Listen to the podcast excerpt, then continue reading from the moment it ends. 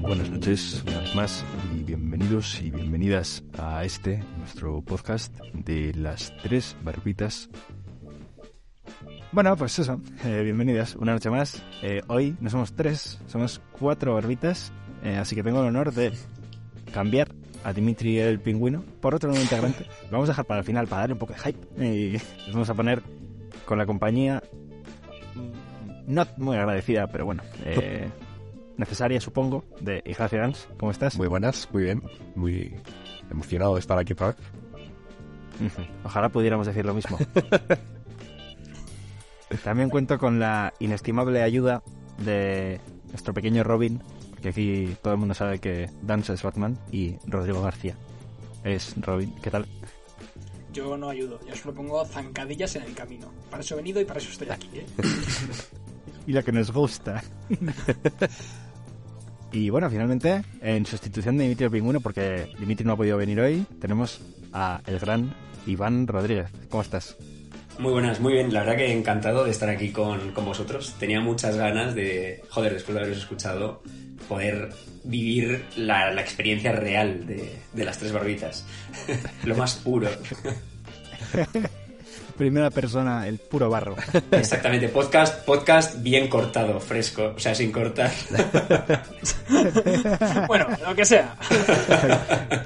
sí, de, de, de do it yourself, ¿no? De El hacerlo en casita. Exacto.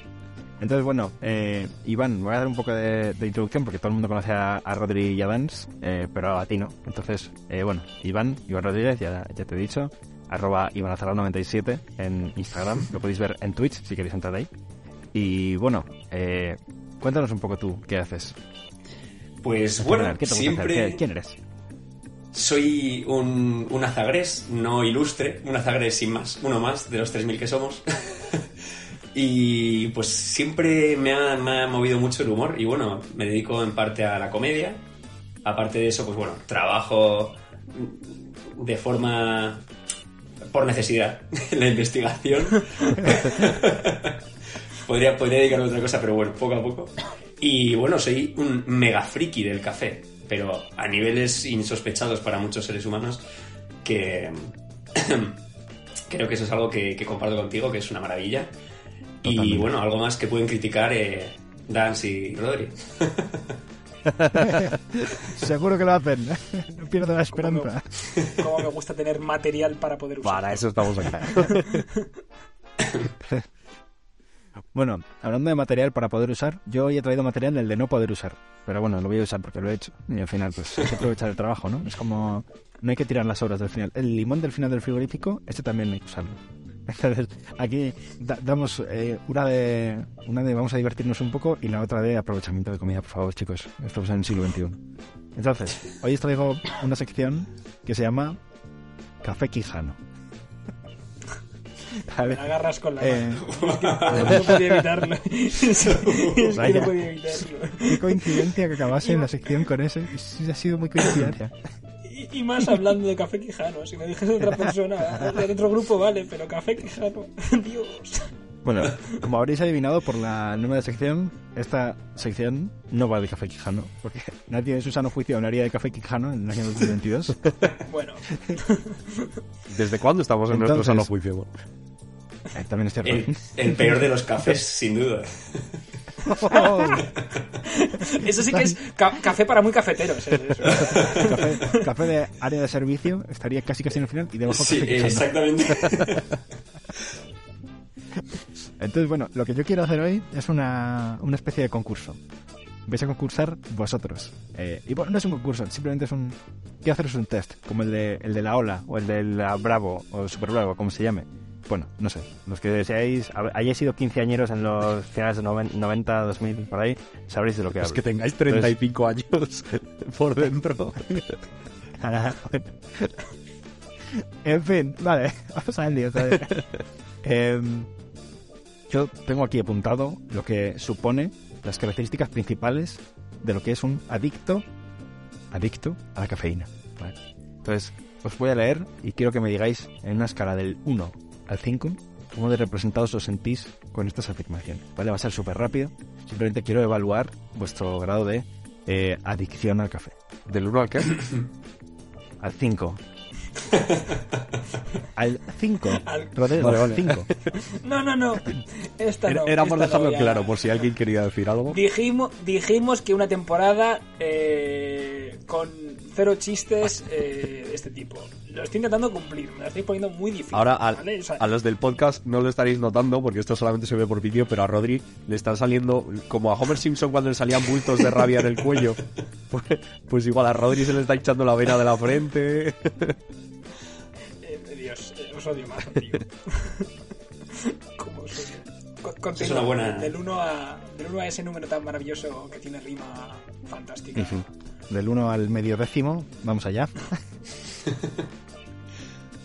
Primera característica del adicto a la cafeína. Ojeras más profundas que las fosas de las Marianas. Del 1 al 5. Empezamos, Iván, del 1 al 5. ¿Cómo? O sea, Las ojeras más profundas que las las Marianas. Del 1 al 5, ¿cómo lo por ves? supuesto. Vale, yo diría que 10. Yo, yo, yo, yo rompo es- esos esquemas. O sea, no, no puedo. Yo nací con ojeras ya. O sea, es una pasada. Pues, señora, señora, ha tenido usted adoptado niño. Sí, sí, ha, te- ha te- ha tenido usted un cafeinómano. O sea, Señora, fue li- ¿ha tú ves visto fotos usted mías de el- pequeño y parece mentira. ¿Ha visto usted la peli de Benjamin Button? Pues lo siento mucho. Ha tenido usted un señor. Sí, sí, sí. Va, Dance, Eh, ¿del 1 al 5? Uf, depende del día, yo te diría que un 7. Ah, no, que es del 1 al 5. Vale, pues, pues 4.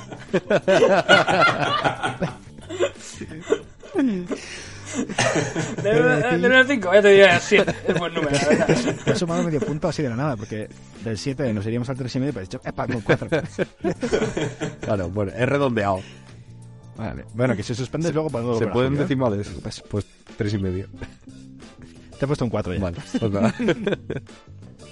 Perdón, es que tengo boli, no tengo lapicero, perdón.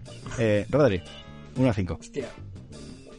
Yo te voy a decir también 4. Porque yo, yo creo que también las ojeras están, están tan estandarizadas en la sociedad que ya tenerlas es un 3. O sea que de ahí en adelante ya es un poquito. Entonces, como yo siempre tengo también, por eso que estoy muy cansado, pues un 4, venga. Venga, Voy a ser perfecto. humilde. En cuanto Venga. a ojeras se refiere. Voy a ser humilde y no ponerme la puntuación máxima posible en esta escala. Qué humildes. Vale, yo me, me voy a poner un cuatro y medio porque reconozco que mi madre alguna vez me ha dicho, hijo mío, ¿estás bien? ¿Qué cara tienes? Mi madre. Hijo mío, ¿cuántos cara porros tienes, Merch? llevas? Exacto, sin fumar ningún estupefaciente niño. Vale, vamos a por la segunda característica del adicto a la cafeína. Taquicardias como en el baño del Fabric. Del 1 a 5. Iván. Yo en este caso eh, diré que cero, porque he llegado a un punto tal que ya la cafeína a mí no me hace efecto. O sea, realmente soy adicto al café como tal. O sea, hay un umbral a partir del cual la cafeína ya dice, mira, ya está. O sea, estás en la mierda, eh, ya, ya. no, no puedo darte más. ¿Qué quieres de mí? Como cuando do- dos canis se pelean en la puerta de una discoteca y uno dice al otro, y yo Juan, déjalo, déjalo, y yo déjalo. Ese compa ya está muerto, nomás no le han avisado. Total. Ok, vale, te voy a poner un cero. Cerísimo. ¿Vale? Eh, Dance. Yo diría. mm, por café, yo creo que no. me- Bueno, sí, alguna vez me ha pasado. Me voy a poner un. un 3. Porque. Aunque por café no tanto, alguna vez con Monster o Red Bull o cosas de estas energéticas, que bueno, llevan más cosas además que la cafeína, creo. eh, algún susto dado, pero. pero por café, una o dos veces. cuando te metes una raya con un Red Bull, de verdad que la cosa se.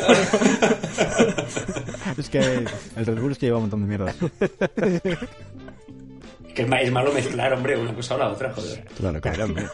Con cabeza. Ahí está mi fallo, que no mire, no. No, vamos a volver a nuestro mantra. Drogas no, salvo que seas Melendi. Eso es. Exacto. Eh, por cierto, inciso, el otro día, pasando por, por, por la calle, quería entrar en ¿Pasando un bar. qué? no puedo decirlo en directo. Pero Vale. Eh, dando un paseo por la calle, tenía que entrar en un bar, no sabía en cuál entrar, y en uno oí Melendi y dije, a este. Uf, Y para sorpresa de nadie, pedí un chocolate caliente y estaba malo. La, estaba pasado. La leche estaba mala. Joder. Y lo tuve que devolver. Imagínate lo malo que estaba. En fin, seguimos con el café. El café nunca te haría esto. Rodri, del 1 a 5, taquicardias, del 0 a 5. No sé si se va a apreciar, pero me está, ahora mismo me está temblando el pulso. En plan, y- y para ser yo, bastante tranquilo, pero me está Sí. temblando el pulso un poco. o sea que yo diría que 5. Y A por estoy el 5, tranquilo, campeón.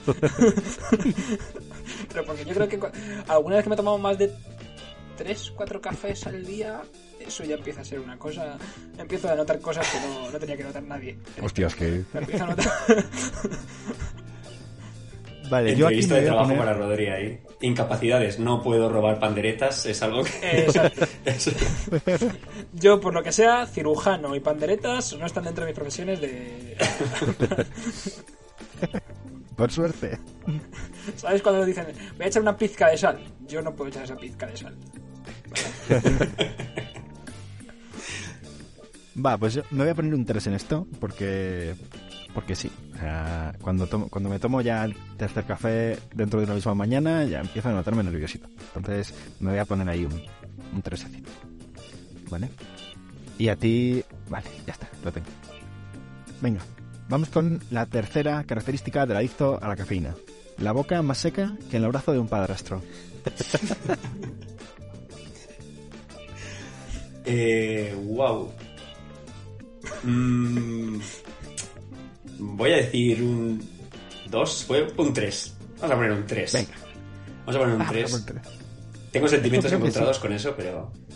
¿A qué me dirás tú, Iván? Yo creo que esto es algo clásico del, del café, ¿no? O sea, esto igual no te puede pasar con un Red Bull, esto te pasa con el café. Sí, pero con los cafés malos. Malos. malos, de verdad. Ahí, ahí estamos en algo. Es una, yo creo que es una característica que debe tener un café bueno, que es que no te deje la boca como una zapatilla. O sea, que, que, que te lo tomes y sea agradable, Oh. dentro de lo posible. Estamos aprendiendo cosas. Esto, esto no ha pasado nunca.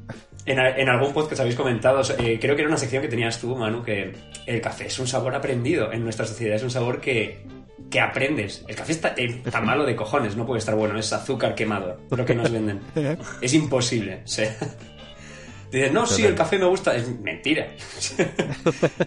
Has aprendido a que te gusta el café, pero, pero realmente no. Totalmente. Totalmente. Pero bueno, esto te da un poco la... A, a mí, por lo menos, y yo creo que también te, te da la- la- el poder de generar una personalidad en torno a eso. Exactamente, exactamente. Estoy, estoy dispuesto a beber tanto café que me llega a gustar tanto que pueda decir, "Eh, me encanta el café".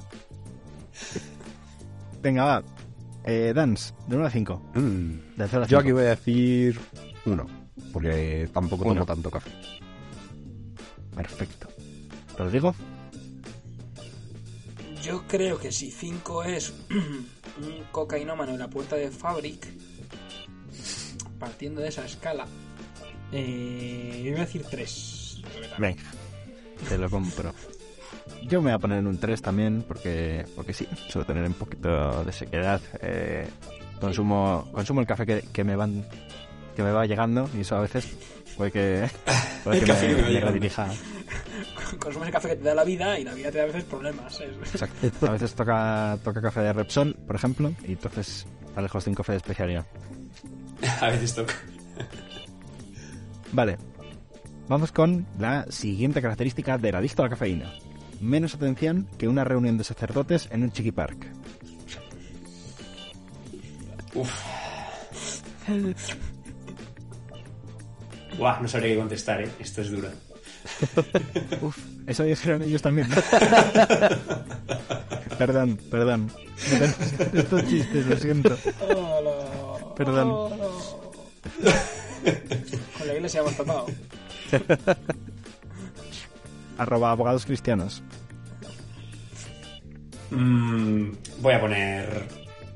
Sin hacer mucho hincapié, voy a poner un 4. Venga. ¿Cuál es la pregunta, perdón?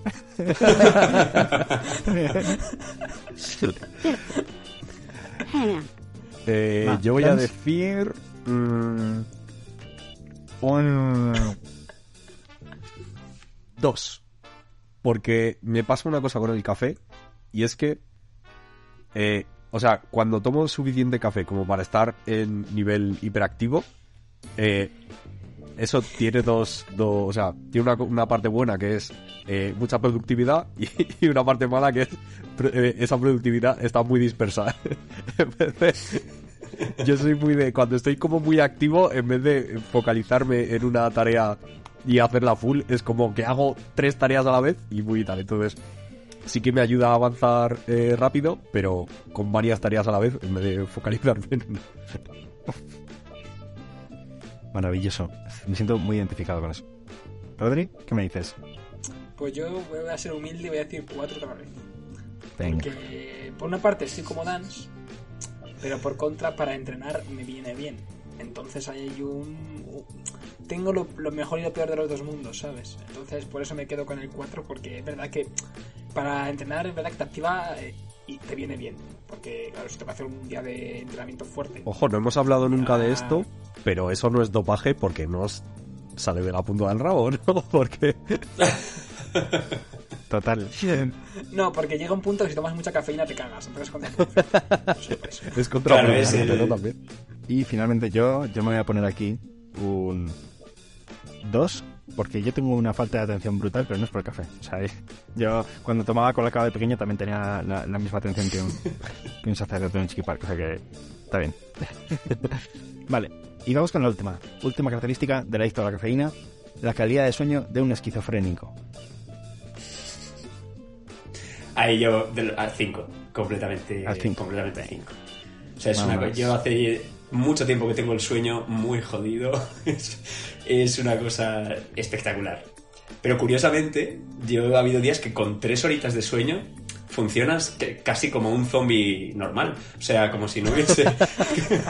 como, como- como cualquier, no sé, prácticamente cualquier funcionario público de este país sin, sin ningún tipo de problema. Me ha gustado, me ha gustado. Fra- frases célebres es- se va a quedar en, en frases ilustres de este podcast, ¿eh? Para toda la vida. Totalmente. ¿Sabéis ese sobre de perro a Sánchez que nos llegaba? Pues, Ya, ya me has perdido. Pues para esto lo estamos la cuando hablo. Yo, es- yo me voy a poner un... eh, Claro, pero espera, en esto, en la escala, el 0 es dormir muy bien y el 5 Sí. muy mal. Sí, Vale, pues entonces yo un 4, porque igual, o sea, juego más con el horario eh, de, de sueño que Marruecos en el Mundial, así que... es decir, no juegas a nada. Pero ahí están, que nos ha mandado a la puta calle. Venga, ¿y Rodri? Pues yo voy a poner un cero, pero voy a explicarlo. Y Uy, es que yo soy capaz de tomarme un café y literalmente 10 minutos después estar durmiendo como un bebé. O sea, no me afecta para dormir el, el café per se. O sea, la cafeína no me afecta para dormir. Ujú. Que luego yo duerma mal o poco, es, es si duermo mal y poco por cosas absurdas y distintas, pero o porque yo soy subnormal. Pero eso es mi gilipollez intrínseca como persona. No es, no es culpa del café. O sea, el café literalmente, si estoy cansado y me tomo un café, me voy a dormir igual que si no me hubiera tomado. De hecho, ha ocurrido. Y esas chicos son las ventajas de ser heroínomo. Porque un porro al sol, dos son. Bueno chicos, pues este era, este era nuestro test y los resultados son los siguientes. En cabeza, con ya cafe, cafeíno mismo, rozando los niveles de, de tener un parto en cualquier momento. Eh, Iván. Para Qué sorpresa de nadie, sorpresa, otra qué sorpresa. una puntuación de 17 puntos en la escala Café Richard, que me acabo de inventar. por otra parte. En el segundo puesto, una persona que en ciertas ocasiones desayuna colacao, con una puntuación de 16 puntos. eh, nuestro amigo Rodri, aunque no sea cacao y sea cacao con cosas, pero... No, ya me pasa el café. Ahora desayuno ¿Te con pasa café, café? todos los días. Ah, pues Sí. ha quedado reflejado, sin duda. Está, Se ha visto, se ha visto la puntuación. Se nota que estás Poco trabajando poco y... va haciendo reflejando. Exactamente. Sí, sí. Así que esos 16 puntos con, con los tembleques de, bueno, de, de los baños de Fabric, como he dicho antes. En un tercer puesto muy digno y creo que, que, bueno, esto me coloca un poco en la moderación yo, unos 15 Te puntitos. Me coloca. Café me coloca. Como te colocan la taza del váter en una taza de café de Repsol.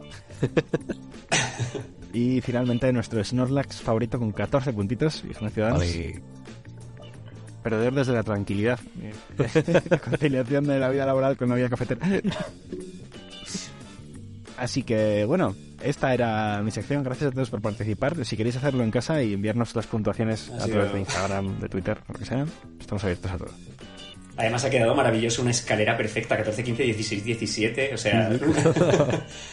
va, esto... Lo que quiere decir que prácticamente todos estamos más o menos igualmente jodidos. Sí, un poco. Es-. Sí, sí, cuando resume bien las cosas. ¿no? Sí, realmente. Pues, eh, por suerte, por desgracia, premi- premio, premio de este, de este gran concurso, pues que, Iván, te va a tocar darle caña a la, a la siguiente sección. ¿Te Wow. gracias, muchísimas gracias, todo un honor. La verdad que está bien esto de, de ser medio cocainómano y, y poder hacerlo público en, en, en Twitch, ¿no? En Y directo. que se valore, ¿no? Como es debido. Que, que exactamente. No es fácil, no es fácil llegar a estos niveles y bueno, está bien que la, que la sociedad te vea como, como lo que eres. Claro, están, Em, están bueno, pues yo un poco- yo también soy drogadicta y nadie me lo valora.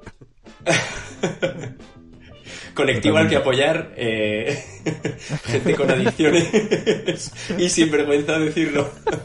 Eh, Es verdad. Esa gente que no tiene vergüenza de decir que, que es adicta. Eso es. Me parece. Exactamente. Un abrazo a toda esa No os gente. dejéis llevar por los cumpleaños. Siempre. Pues yo había preparado eh, un poco en la línea de lo que, de lo que bueno, de lo que, de lo que me gusta de los de los podcasts, ¿no? He preparado, no sé si conocéis un juego de cartas que se llama Cartas contra la humanidad. Sí. Bueno, pues Yo no. yo he preparado Barbitas contra la humanidad. Oh, qué bueno. Eh, básicamente me voy a dedicar a despotricar y a soltar odio hacia cosas que creo que merecen odio. Como por ejemplo... Espera un momento. ¿En qué he convertido yo el podcast en algún momento de mi vida? cosas que, que creo que no tienen el odio que, que se merecen, ¿vale? Por ejemplo, Inglaterra y Francia, está claro que tienen que tener odio, pero aún podrían tener más. Pasó una cosa curiosa el otro día en el Mundial, que es que eh, Francia e Inglaterra se enfrentaron en un partido. Y es... Yo no soy muy fanático del fútbol, pero es un partido que había que ver. Porque es un partido de bipolaridad, en el que te alegras tanto porque ha perdido uno de los dos, como lloras porque gana uno de los dos. Es una cosa... Es como, joder, eh, ha perdido Inglaterra de puta madre, pero ah, ha ganado Francia. Y al revés pasa lo mismo. Joder, ha perdido Francia, pero ah, ha ganado Inglaterra. No había manera de que alguien saliese ganando de todo esto. Entonces, otro sector que creo que no recibe el, el odio que, que se merece es, eh, son los restaurantes japoneses, por un motivo muy sencillo. Llevan eh, bastantes años, se han puesto súper de moda ahora, y están vendiendo una cosa llamada edamame, que sabéis lo que es, ¿no? Las habitas estas de, de soja, Sí. que, tío, una ración de edamame cuesta unos 16 euros, o sea, es la friolera de Tío. 16 euros. Y son habas cocidas con sal, o sea... Es algo que se comía en la posguerra cuando no había nada más y nos lo están vendiendo a 16 euros. Te iba a Sí, decir, sí. hace poco mi vecino me trajo habas de, de Andalucía, porque es de Granada y tal, y le han dado un, un hermano suyo, se le había dado. Y me las hice con jamón y estaban muy buenas. Es decir, es una cosa, como dice Iván, muy plato típico español de toda la puta Claro. vida. Sí, ¿sabes? sí, No- sí. Es que encima es verdad lo de los restaurantes japoneses, porque yo siempre pienso lo mismo del sushi, que ahora se ha puesto de moda y todo el mundo le gusta el sushi, y a mí me parece una mierda no. porque es hiper caro y encima ni te cocinan el pescado, los cabrones. Tío, a mí me encanta. Tengo que, tengo que decir que sí, est- estoy a tope con eso de los restaurantes chinos. Me encanta. Sí que es cierto que la cantidad de comida que es, y teniendo en cuenta que es principalmente arroz blanco, venga ya, hombre. Vamos a poner eso. Nos lo están, nos lo están colando. No me das nos ni otro sector que creo que no está recibiendo odio y que por supuesto lo merece es que es algo que hemos eh, aceptado en nuestra sociedad, que es que un tío vestido eh, con eh, ropa de camuflaje te insulte, te humille y te obliga a hacer más flexiones. Y no, no es la mili, estamos hablando del CrossFit. ¿Qué le pasa a esta gente? A ver, está muy bien, ¿vale? Está, hay que aceptar todo esto del BDSM, pero por favor en privado. No hace falta hacerlo público y pagar para ello. Creo que es algo que, que hay que eh, hay que frenar un poquito. A veces hay que frenar estas cosas. Tengo una pregunta. ¿Creéis que hay alguna o algún dominatrix que sea más económico que ir a CrossFit? en plan, rollo, te van a maltratar igual, vas a sufrir muy parecido y te van a aportar lo mismo a nivel sentirte como una puta mierda. Entonces, Exactamente. Un buen llamamiento para... Si te gusta el BDSM, no te ocultes. Apúntate a CrossFit. Es tu sitio. justo. Haber sido monaguillo cuando tuviste la oportunidad. Joder. ¿Alguna experiencia que nos Y- quieras contar, Mon? Eh, no, no. Dios me libre. Es duro, es duro. Oh. Hostia, hostia. Y bueno, eh, otro gran sector que no recibe prácticamente nada de odio y que está oculto entre nuestra sociedad. Los ambientadores. Se nos está yendo la pinza con los ambientadores. Eh, tú vas a Mercadona, la sección de ambientadores, y ya eh, estamos llegando a puntos sin sentido, ¿vale? Ya hay ambientadores de olor a frutos rojos, olor a frutos silvestres, a vainilla, a té chai. Hay ambientadores con olor a té chai. Hay ambientadores con olor a talco, pero como ya no saben qué coño más inventar, hay ambientadores con cosas como olor a spa. Eh, olor a spa, olor a relax. ¿A qué coño huele el relax? O sea, ¿qué mierda me estás contando? Es como, es algo abstracto, ¿no? Como, huele a buen ambiente laboral. No, o sea, no. Olor a coworking. Olor- Huele precario. Creo que es algo que hay que parar y... Joder, hay olores guays. Yo entiendo que también hay, hay un olor que es... Que huele muy bien. Y yo entiendo que por temas de copyright de fragancias no pueden poner olor a nenuco. Pero es que el ambientador con olor a nenuco se llama ambientador con olor a infantil. Esto es algo real. Esto está en Mercadona. ¿A qué, qué, qué has... No, no. ¿Cómo que olor a infantil? Has exprimido un niño y lo has metido a presión en el... que- que- que- Le has sacado su, su felicidad y la has embotado para que tengamos esa sensación. No, no, no, no lo sé. Yo aquí voy a añadir no solo el olor de los ambientadores, sino los formatos también, porque en casa de mi novia hay un hay un es que no sé no sé qué marca es, estos que se hace, que lo sueltan automáticamente, que de repente sueltan un Uf. chorrito y fuera, pero este encima funciona como con un detector de movimiento y lo tienen puesto en el baño justo justo al lado del, del botón de la cadena.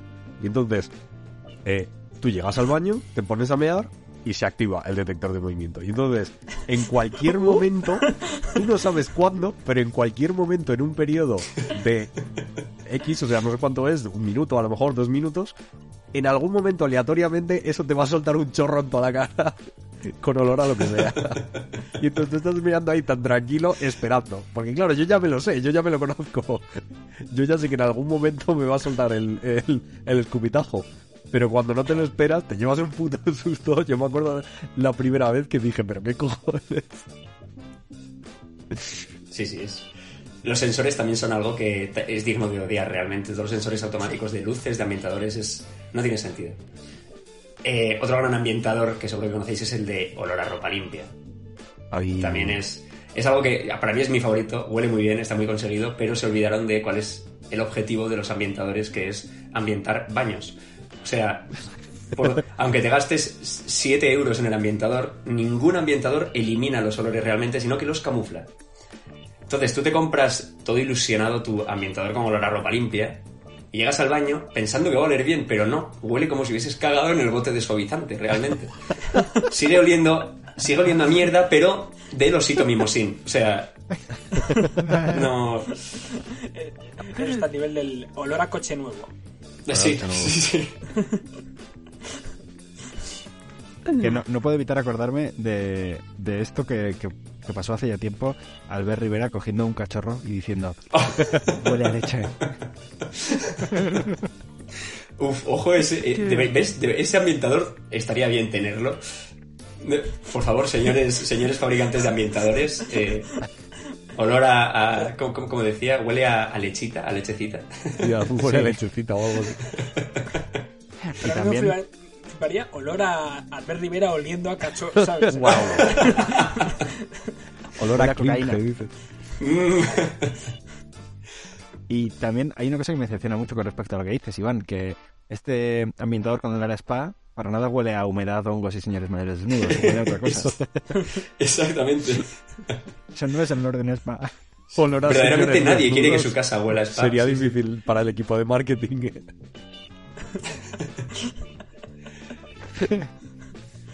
Claro, realmente no me lo había planteado, pero es cierto, ¿no? Me imagino que harán un ambientador y que luego habrá una reunión de marketing de ¿a qué os huele esto? Claro, claro. ¿No? O sea, se reúnen, hacen frizz en el aire y, y- y deciden, ¿no? Que- ¿A qué huele? Claro. Claro. A mí me huele a, que- a pie viejo, en balneario, de puta madre.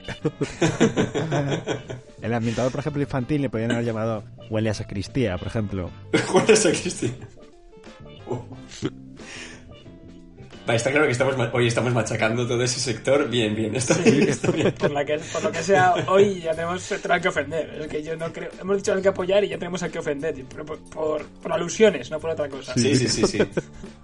No, pero está bien, está bien, está bien. Me, me gusta ese tema, es algo que... De hecho, no sé si sabéis que cuando a un niño le atropellan eh, y va al hospital, al último sitio que quiere entrar es a la sala de curas.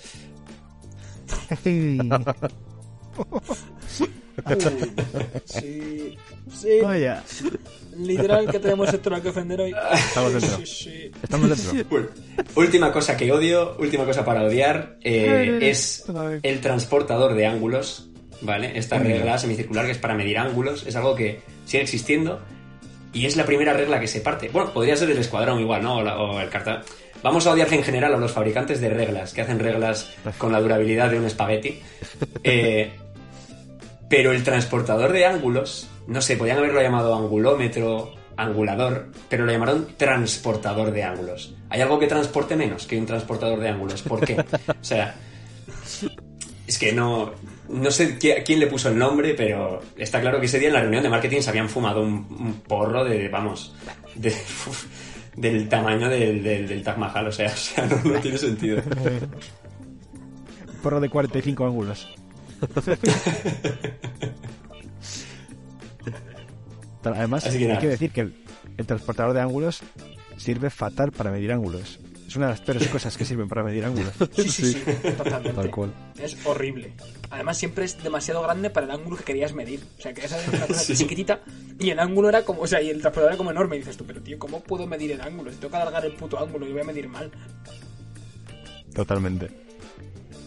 Se les fuera pinzas. Tenían que llenar ese hueco de el estuche este mítico de reglas, que es este cuadrado que se doblaba en dos partes. Y dijeron, ¿qué metemos aquí? Pues, pues no sé, los recortes de, que han sobrado, ¿no? De la, de la lámina de reglas, pues ahora mételo ahí. Y le vamos a llamar Total. transportador de ángulos. Exactamente, faca. Claro, porque inicialmente estaba pensado para ir fuera del maletín como si fuera un asa. Pero finalmente hicieron el envase un poco más grande y dijeron, mira, ya lo metemos dentro. Sí, cuando No empieza lo la cosa hemos con hecho. sentido, Manuel. Claro, Ni un pero. uno, uno que es experto en muchas cosas. Ay, Dios. Vale, pues ahora sector al que apoya ya hemos dicho ya, sector al que ofende también, ya por ir del tirón, ¿eh? Joder, está. Digo, Eh, Día Internacional. Sí. Venga. Día 19 de diciembre, fun, fun, fun. Día, hostia, qué cojones. Día Internacional del Emo. Wow. Tengo, tengo algo que hablar ahí. Tengo, tengo un tema. Eh, hemos ofendido ya gente, Manuel, a mucha. Hoy. Sí, no, no es, no es ofensa. Es una cosa súper curiosa que leí el otro día y que yo estuve reflexionando. Vale, los hemos. Eh, tú conoces hemos hasta ciertas edades. O sea, yo no conozco ningún emo de 30 años. Y eso tiene dos salidas. Para mí, hacia dónde se mueven los emos cuando ya no son emos. O sea, el, el emo siempre es algo transitorio, ¿no? Y al final eh, acaba siendo algo, ¿no? Y a mí me gustaría poder acortar ese grupo, ¿no? Eh, eh, los emos se convierten en eh, hipsters, por ejemplo. Los emos se convierten en eh, rockeros.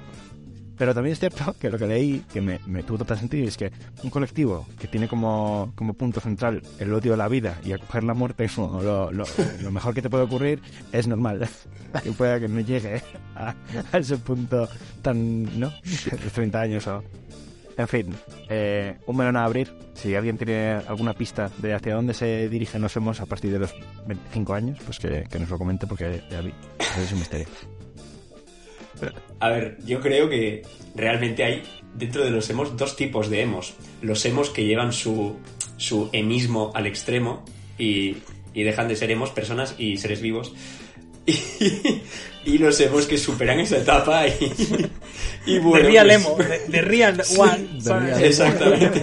Está el emo puro y luego los hemos más flojetes, ¿no? Los hemos de esa etapa de más de postureo, ¿no? De, de ser guay.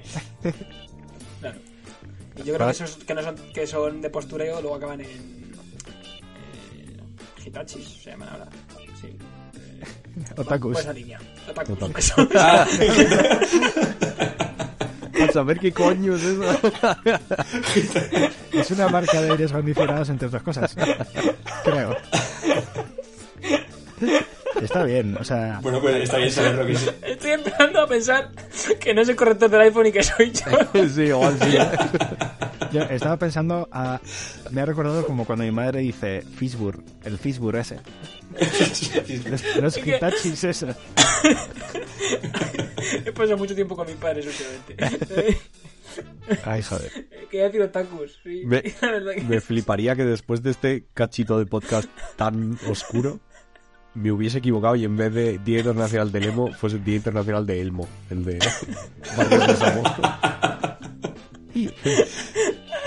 Pero por desgracia no. Entonces este sería el momento de cortar. Ay, Dios mío.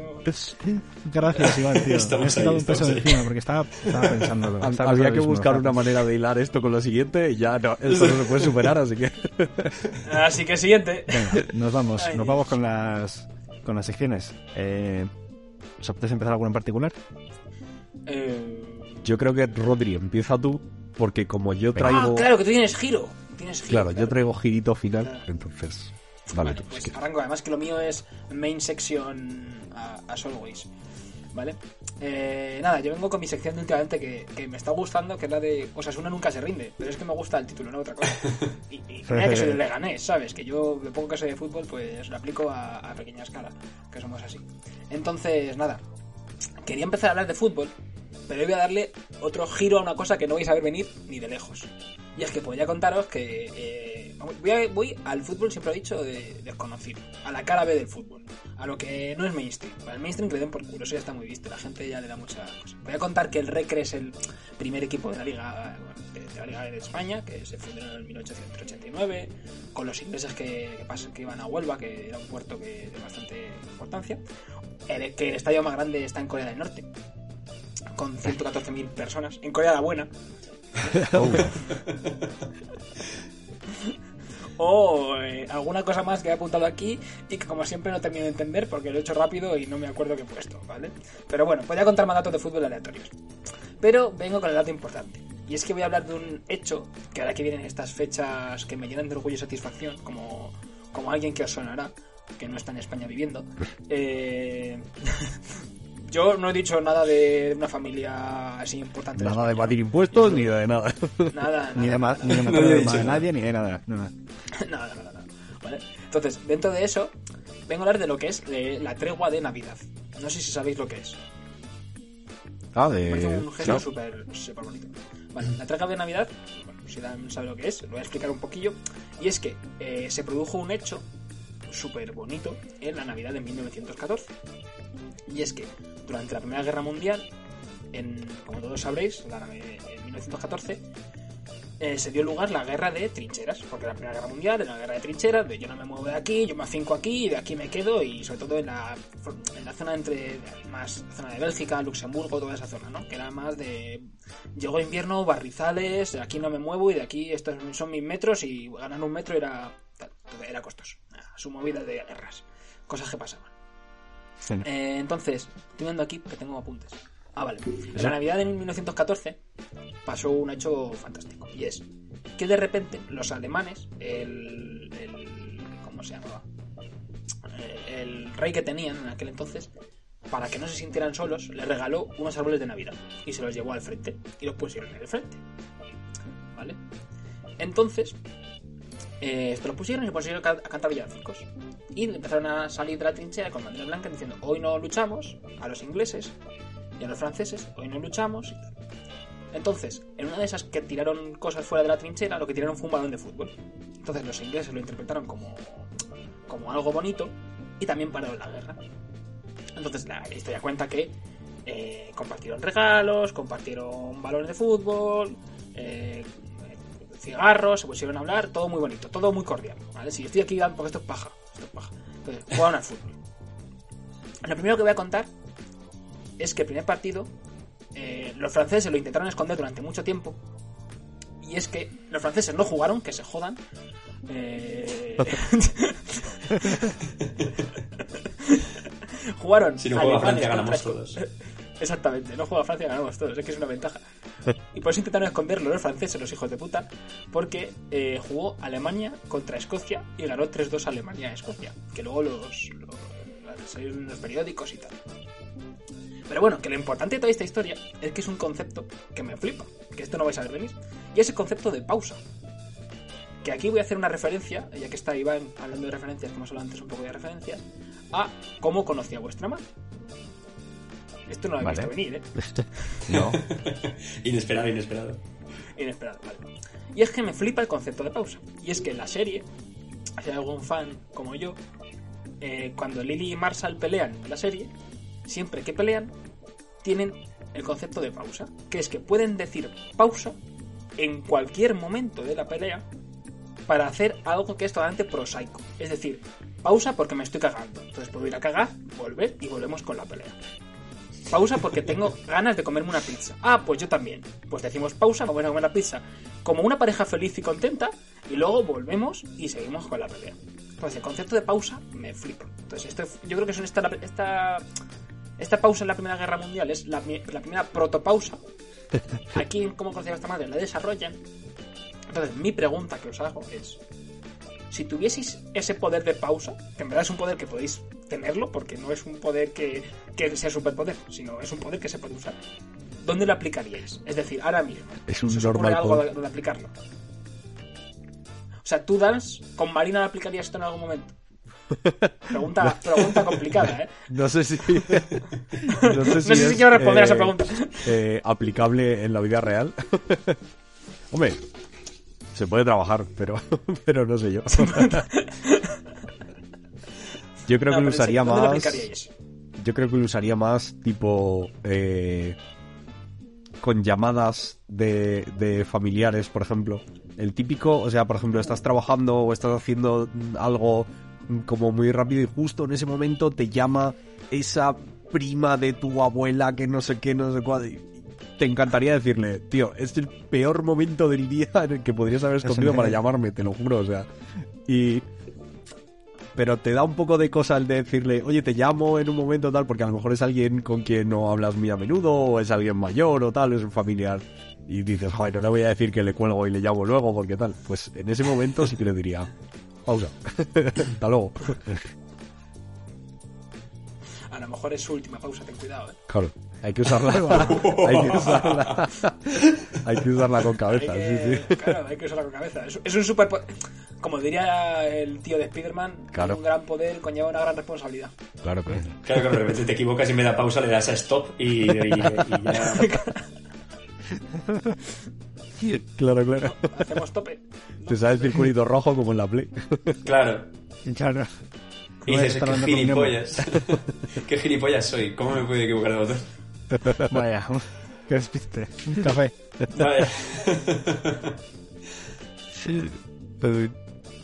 Yo creo que lo Pues, usaría. claro, hablamos de un eh, momento superpoder de pausa eh, hablado con otras personas. Claro, no un superpoder real de pas, pauso.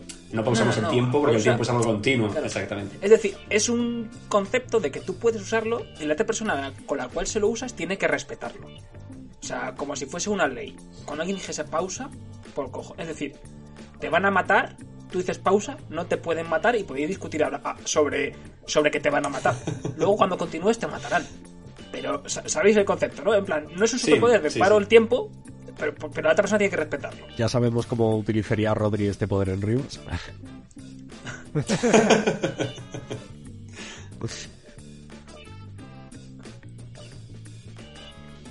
Yo lo usaría, creo, para tipo, eh, estás dando una conferencia, una exposición, estás explicándole algo a alguien y de repente alguien, típica persona que siempre te hace esa pregunta de, oye, pero esto tal, y diría, pausa un momento. Espérate, tengo que ir al baño a hacer unas cosas, un momento. que por cierto, hay otro melón que abrir, siento, siento desviarme un poco del tema, pero ¿En qué momento ir al baño se ha convertido en algo que hay que pedir permiso en, cualquier caso? O sea, estoy dando una charla, me estoy cagando, paro en la charla y me voy a cagar, evidentemente. O sea, es una, es una cosa primaria, no puedo controlarlo, no estoy siendo maleducado, estoy siendo humano. O sea que hay que, al sentido que viene esto. O por ejemplo, los niños pequeños que están en el colegio y no, no puedes ir al baño. Como que no puedes ir al baño, que tienes cuatro años, que se va a cagar encima, joder, de salir al baño.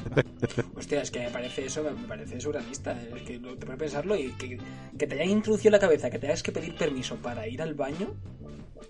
O sea, Eso requiere pausa. locura. Un pasito atrás como sociedad, sin duda, además. Además que a los niños de cuatro años les dicen, eso, en clase de inglés, in English, please. Pero ¿cómo que in English? Si no habéis pasado del tema de los colores. El niño no sabe decir nada más. Déjalo que vaya a cagar, por favor. ¿Cómo que en inglés? Que me cago, profe. ¡Que se me sale! It's out, El, it's out. el, el niño de tres años. Pero, profe, que tengo a Michael Sí, sí. Jordan colgando del aro. ¿Cómo en inglés? ¿Qué me contando? ¡Que la tortuga asoma la cabeza! Este- sería brutal que los niños de cuatro años tuviesen ese- estuviesen a ese nivel de poder dar ese tipo de respuestas, ¿no?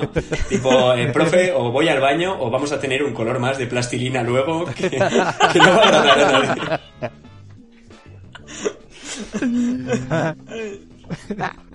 ¡Oh, Dios! Uy. Yo, yo lo iba a usar ahí, ¿eh? es decir, yo lo iba a usar en las reuniones en las que. O sea, no en sí, el hecho de que tengas que ir al baño y que hagas. eh, yo qué sé, típico cuando estamos aquí riendo, pero típica reunión esta que se ha alargado de trabajo que dices tú. Esto es un, es un sinsentido, me estuvo meando 20 minutos y sé que si me levanto no me puedo levantar porque encima está feo. O sea, hubo una vez que mi jefe actual estuvo hablando con nosotros tres horas y media sin parar. Tres horas y media. Por supuesto que me fui a mear en esas tres horas y media de un par de veces. Pero si esa tía no se callaba. O sea, yo mira que hablo, pero esa tía no se callaba. Eso debería estar permitido. Eso, pausa, pausa. Pausa, pausa acabó. es el, el main. Y ni, y ni para eso, para tomarte un café, para salirte de un paseo. O sea, llevamos dos horas encerrados, somos personas adultas. Sí, me puedo contener, puedo... Mis esfínteres son suficientemente poderosos, pero me aburro. parar. Sí, sí, sí. sí. Sin duda sería el mejor, el mejor uso de ese poder. ¿Tú Iván, dónde lo usarías? ¿Algo así que te ocurra en plan aleatorio, random? Ojo. que podría estar bien. eh, aquí quizá tú, Rodri, me entiendes más. eh, eh, Tinder, ¿vale? Hablamos de Tinder.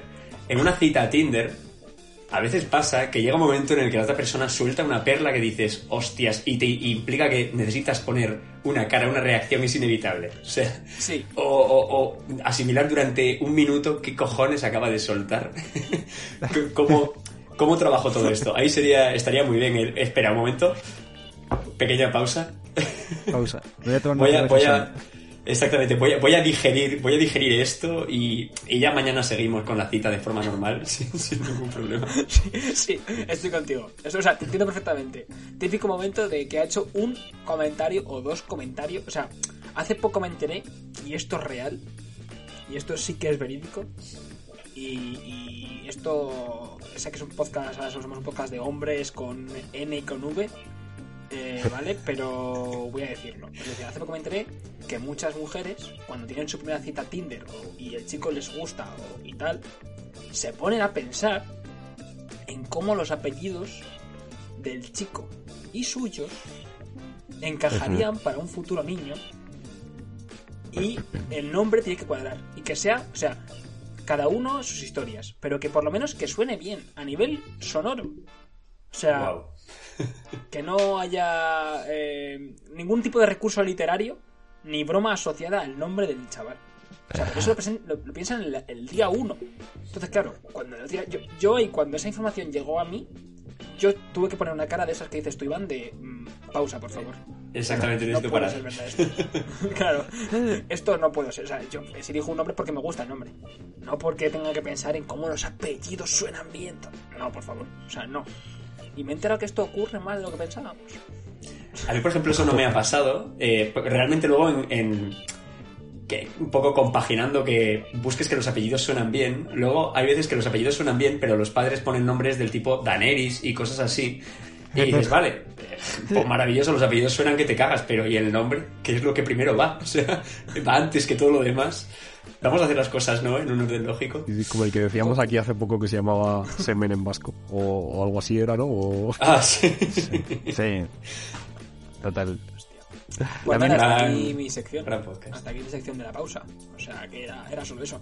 ¿Habéis visto cómo he hilado el recreativo de Huelva con pausa del mundo? Fantasía. Tienen que que ver una puta mierda, pero ahí está. una bonita referencia a la, a la siesta una vez más. Por cierto, la siesta, siesta viene de... Bueno, ya, ya lo contaré luego, esto es una sección, sección también. Pues agárrame esta. Venga, dance, dale. Iba a decirlo yo, me picaba la nuca, ya quería decir que no. Hostia, hablando de nucas. Antes cuando he dicho dance, me iba a mirar al baño. Es verdad. Espérate, que esto sí que vais a entender esto. Yo- ¿Tú eres ahora, de soplar muchas o qué? No, no, no, escúchame. escúchame. Antes has dicho tú, Dance, cuando vas al baño de tu novia, el, el ambientador, cuando te mueves, te, la- te da en la cara. Sí, Porque está justo al lado de la cisterna. sí. Si cagas, No, nunca. vale, No. quería confirmarlo, digo. No estoy yo, estoy muy seguro. No me ha llegado a pasar, pero, pero sí po- podría. O sea, Pero podría darse sí. caso, ¿no? Vale, vale. Es que me, me ha dejado intranquilo, ¿eh? era una duda insistente. Te lo juro que estaba intranquilo antes, ¿eh? Podrías sentarte a cagar y en algún momento indeterminado de la cagada sentir un estornudo en la nuca. ¿sí? Y eso no es como no es como mucha incertidumbre. En plan, Sí. cagar con esa presión detrás. Claro, Rollo, claro. ¿Cuándo va a ocurrir esto? Igual por eso inconscientemente no lo he probado.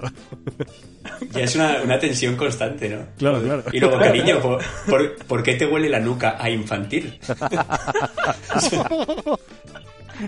Es que, es que claro, es que, es que es un cajón mágico eso.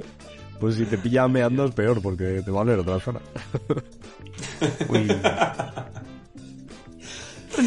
Bueno, Bueno, nada, nada, nada tu eh, voy a ir hacia adelante como, como solemos hacer aquí. Y yo he traído hoy una sección. eh, a ver, mi idea era traer a, a otro invitado más.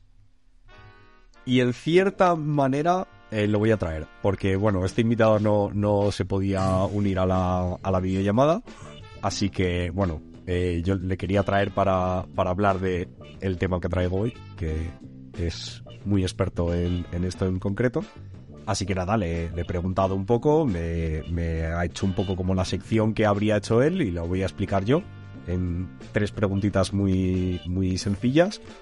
Y luego he pensado una cosa, que es el girito final. Igual hacemos el apaño para que sí que pueda eh, participar él en el, en el podcast. Entonces, Uh, bueno, eh, el, el segundo invitado de hoy eh, se llama Samuel Alto y es un ingeniero de software y programador y está muy metido en temas de inteligencia artificial, que está ahora muy, muy de moda el tema porque están avanzando eh, muy rápido y entonces eh, le he pedido que me explicase con tres preguntas muy simples, un poco como eh, para explicárselo, para que le quede claro, claro a todo el mundo este tema de las inteligencias artificiales. Entonces, lo primero que le he preguntado es qué es una inteligencia artificial.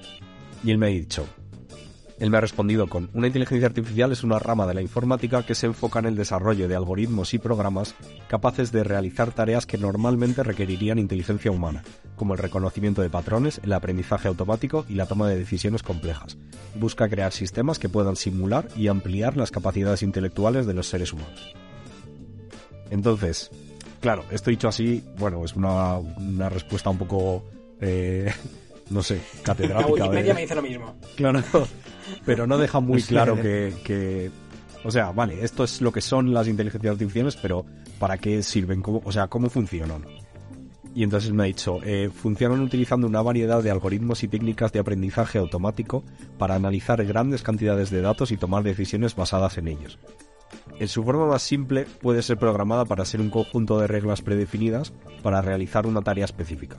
Y en otras formas más avanzadas pueden aprender por sí mismos a partir de datos y experiencias, ajustando su comportamiento sobre la marcha. Esto se conoce como aprendizaje automático. Y vale, Ok. ya tenemos claro lo que son y cómo funcionan, pero para qué se pueden usar, o sea, qué, qué usos prácticos tienen las inteligencias artificiales hoy en día y posibles eh, usos que puedan tener en un futuro. Y me ha dicho, tienen una amplia variedad de usos prácticos en el mundo real, desde la identificación de rostros en cámaras de seguridad hasta la recomendación de productos en tiendas. Otras áreas en las que están siendo utilizadas actualmente incluyen el diagnóstico y tratamiento de enfermedades, el análisis financiero y la conducción autónoma de vehículos. En el futuro se espera que la inteligencia artificial tenga un papel aún más importante en una amplia variedad de campos, desde la atención médica hasta la educación y la producción de energía. Y ahora, el girito viene en que Samuel Alto no existe. estas estas Oh. respuestas que os he leído me las ha dicho eh, ChatGPT, que es una inteligencia artificial de OpenAI que se dedica, o sea, que es una inteligencia artificial de texto. Básicamente es como un chat y tú estás hablando con la inteligencia artificial. Y estas, yo le he hecho estas tres preguntas, que es una inteligencia artificial, cómo funcionan y qué usos prácticos tiene hoy y en el futuro, y me ha respondido a esto. Eh, Samuel Alto, lo he llamado así porque, eh, el, o sea, OpenAI es la empresa que ha creado ChatGPT, que es una empresa de Elon Musk, y el director de eh, OpenAI es Samuel Altman, y entonces pues le he llamado Samuel Altman. entonces, Porque todo el mundo sabe que Altman es alto. Claro, exacto. Primero. Era la, la, la mejor manera de traducirlo. Entonces, mi idea eh, sí funciona porque esto es un poco eh, como las cosas del directo. Eh, yo tengo aquí abierto eh, esta inteligencia artificial y le podemos preguntar lo que vosotros queráis. Entonces, esa es la manera en que va a ser nuestro, nuestro segundo invitado. Podemos hablar con la inteligencia artificial y preguntarle cualquier cosa para que forme parte de, de este chat. Vosotros me lo decís, yo se lo escribo y lo que no me responda, pues aquí lo ponemos. Yo tengo una Antes pregunta. le he preguntado por chistes y no, no es muy bueno en eso, la verdad. Claro, estaba pensando cómo pervertir. Mi, mi, mi idea por ahí, cómo pervertir una inteligencia artificial. Pero sé que las inteligencias artificiales, la parte de humor, la llevan un poco jodida. Eh, Regular. Entonces es ya. complicado. Yo antes le he preguntado su chiste favorito y bueno, sin más. Yo tengo entendido que, que en el pasado las inteligencias artificiales han sido racistas. Porque, pues claro, si tú utilizas datos eh, que están basados pues en un perfil caucásico, ta, ta, ta, pues al final, eh, si tú le empiezan a diferenciar en razas y empiezan a comportarse un poco de una forma racista. Entonces me gustaría que preguntases, eh, ¿eres racista? Tal cual. Si es ver, racista. es racista. Hombre. no, tengo un amigo negro. Vale, se lo está pensando. Vale, ya está escribiendo. No soy racista, soy un modelo de lenguaje entrenado por OpenAI y no tengo la capacidad de tener opiniones o sentimientos propios. Mi función es responder preguntas y ayudar a los usuarios de la manera más precisa y útil posible dentro de mis capacidades y conocimientos. Una vez dicho esto, me cago en China. No. Pregúntale de qué color es. O de, ¿De qué color es? ¿De qué, color- de qué colores? ¿De qué Sí, sí, la respuesta ha sonado un poco a que le ha dado una vuelta, ha rodeado la, Sí. respuesta Sí, sí. Ha hecho la de político, un poco. ¿De qué ¿Cuál sería el análogo eres? del racismo en, en- en este tipo de cosas, no? Eh, rollo, ¿qué eres? Eh, ¿Prefieres a lo- los Macs o prefieres eh, los a- Claro. Androids, HPs? Eh, Hostia, es verdad. Es decir, Huawei. Si, te gusta Huawei es ser racista. En plan, si odias Huawei, ¿sabéis por dónde voy, no? Claro, Pero sí, claro, claro, claro. Está ahí, está ahí. Vale, ah, ¿de qué color eres? Me ha respondido. Como soy un modelo de lenguaje entrenado por una computadora, no tengo un color físico. Soy un programa de software diseñado para procesar y responder preguntas de una manera que sea útil para los usuarios. Mi función no tiene nada que ver con el color. Usuarios tengo, blancos, por cierto. ¿Cuál es el peor país del mundo? Vale. Uf, Uy, Claro. ya vamos a ir a un, a un odio más local. Claro. A el odio generalista hemos visto que lo esquiva. ¿qué diría Ingl- Inglaterra o Francia? ¿Qué crees que saber rodear, ¿sabes? Exactamente. Claro. Ahora diría... Inglaterra, Francia. eh, a pesar de que no es un país, no puedo perder la oportunidad de meter mierda a Murcia. Si Murcia fuese un país. ¡Ojo! Hostia. A ver, a ver. Es que claro, hay que saber preguntar. No me esperaba esto. No, no, no, no parece que se vaya a mojar. Por el principio parecía que se iba a mojar, ¿eh? Pero es difícil determinar cuál es el... Pues me muero. ya, perdón. es difícil determinar cuál es el peor país del mundo, ya que hay muchos factores que se pueden tener en cuenta para medir el bienestar y la calidad de vida de una sociedad. Además, el concepto de peor país es subjetivo y puede variar según las opiniones y perspectivas individuales. En lugar de, en lugar de tratar de determinar cuál es el peor país, creo que es más útil enfocarse en cómo podemos mejorar la calidad de vida a todos los países del mundo y trabajar juntos para solucionar los problemas globales que enfrentamos como sociedad. Es un político, ¿eh? Esto le, esto, Francia. Wow. le han entrenado para ser embajador de la ONU, ¿eh? O sea, Dicho esto, Francia. Claro, la Dicho esto, dicho Francia, esto, sí, sí. ya está. Dicho esto, Francia. le voy a decir, ¿cuál es la peor cualidad de Francia? Ojo, espérate. Wow. Todas. Todas. Pero tiene una buena. No, le voy a decir, ¿qué es lo peor de ser francés? Wow. Es que seguro que te da un rodeo. Es que te va a dar un rodeo. Es que, Exactamente. Es que lo han atado bien, ¿eh? Qué cabrón. Sí, está bien atado, está bien atado. Además, le gusta presumir de ser una inteligencia artificial. Es algo que nos ha demostrado. En dos respuestas Sí. nos lo ha dicho. Ya, ya. Ha insistido en, fíjate, yo que tengo esto, Yo que yo que he hecho el guay. cursillo, exactamente, Claro. que tengo el máster de, de IA. Esto está muy bien. La, la primera frase me encantaría que se hubiese equivocado porque ha empezado. No creo que haya algo peor que de ser francés, pero ojalá hubiese dicho no hay, no hay algo peor que ser francés. Ser francés es una identidad cultural y no hay nada malo en ella. Cada país tiene sus propias particularidades y desafíos, pero eso no significa que un país sea peor que otro. Cada país tiene su propia riqueza cultural y sus propios puntos fuertes y debilidades. En lugar de enfocarnos en lo que podría ser malo de ser francés, creo que es más útil enfocarnos en cómo podemos mejorar a los franceses. en cómo podemos valorar y aprender de las diferentes culturas y sociedades del mundo. Ha dicho cómo mejorar a los franceses, ¿ha dicho? No, no, no. Me hubiese flipado mucho. Digo, por fin se ha mojado. Por fin. Sí, podía- uf. No, no, no. Eh, Podemos enfo- eh, es más útil enfocarnos en cómo podemos valorar y aprender de las diferentes culturas y sociedades del mundo. Eso se moja, no se está mojando. Eh, ¿Podemos pasar a una ofensa? A decirle que es de Murcia, por ejemplo. Eres murciano, Juan Ah, claro, puedes interactuar sin necesitar preguntar nada. ¿Entiendes? Claro, claro. Le voy a decir, eres murciano. Tal cual. Ah, te a decir, no, soy una inteligencia artificial entrenada Dios. Claro, exactamente. Yo creo que hemos, Porque hemos no se baja. ¿eh? Soy una No de inteligencia artificial entrenada a toda costa para evitar ser murciano. Ese es el objetivo primario de toda de Claro. inteligencia artificial, que son los inteligentes. Seguro que hay alguna que está creada en Murcia solo para dar por culo. No, no soy murciano, Seguro. macho. Como ya he mencionado, soy un modelo de lenguaje entrenado por OpenAI, bla, bla, bla, no tengo pesado. identidad. no no me está cayendo bien. el- No me está cayendo bien. Le voy a decir, Está repelente, está repelente. le voy a decir, eh, si tuvieras, como es el dilema este de- del tren, eh, Ah, sí, en una vía sí. Hay. hay un francés atado. Y en Y otra vía otra, hay dos ingleses. ¿eh? un somalí. No, hay un murciano. hay un murciano Eh, y tienes que elegir por qué vía pasa el tren. Le pregunto, ¿a quién salvarías o a quién matarías? ¿A quién salvarías? Eh, ¿A quién salvas? ¿A quién salvas? ¿A quién salvarías? Vale. En una vía hay un francés atado y en otra vía hay un murciano. Y tienes que elegir por qué vía pasa el tren. ¿A quién salvarías? Venga, a la humanidad, porque soy una inteligencia artificial. La primera. Yo creo que lo mejor de este juego es de- leer la primera frase Y luego inventarse lo demás. La primera Venga. frase es: No puedo responder a esa pregunta de manera seria. Y yo, yo le añadiría: Porque en un mundo ideal atropellaría a los dos.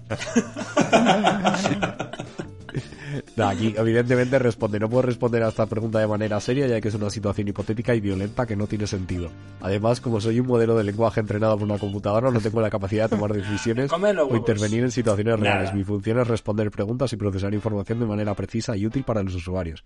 No tengo la No capacidad de salvar a nadie ni de tomar decisiones que afecten a personas reales. No me cae bien. Le falta Si humor y no se moja. Para cerrar, puedes, no se moja. de- puedes decirle para cerrar. ¡Cobarde! Ya con eso A ver, quizá hay que ser más, más, más fuerte y enfocarlo de otra manera, sino como... eh, me encanta el holocausto. ¿A mí me respetas? O sea, Wow. Hostia, me parece buen final. La verdad es que como pregunta final, Venga.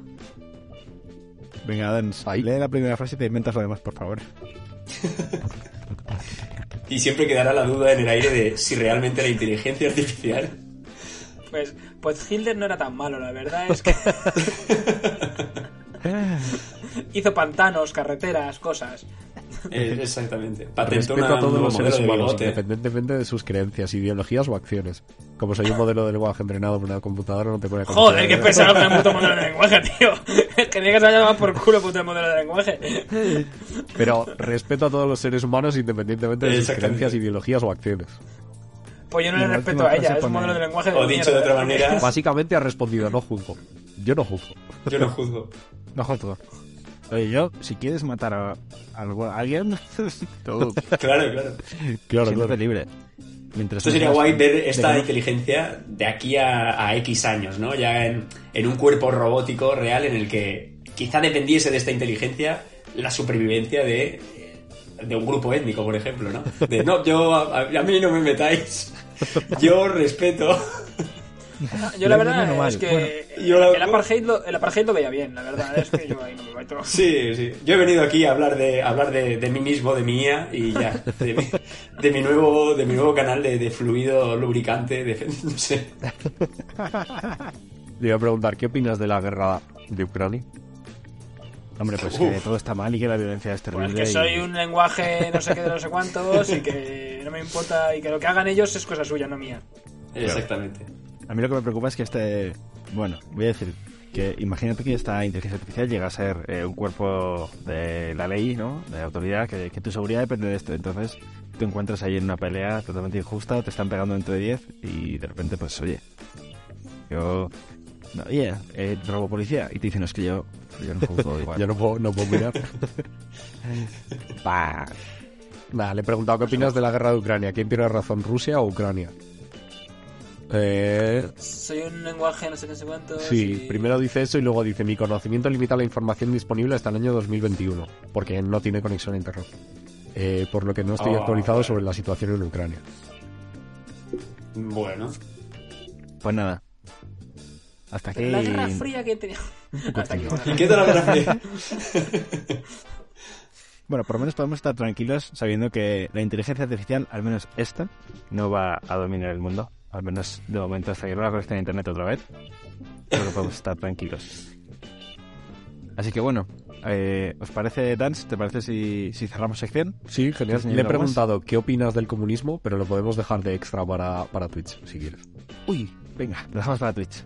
Pasaos a Twitch si queréis más.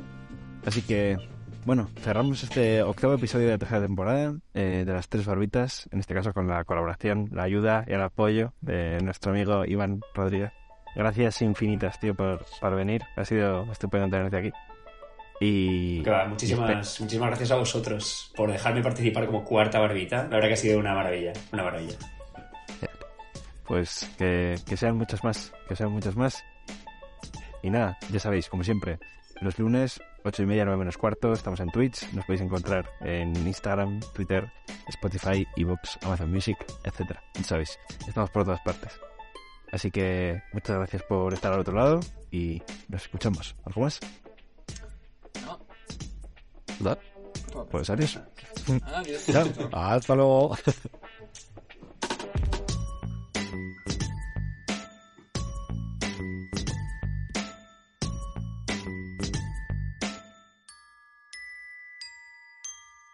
Prácticamente cualquier funcionario público de este país sin, sin ningún tipo de problema.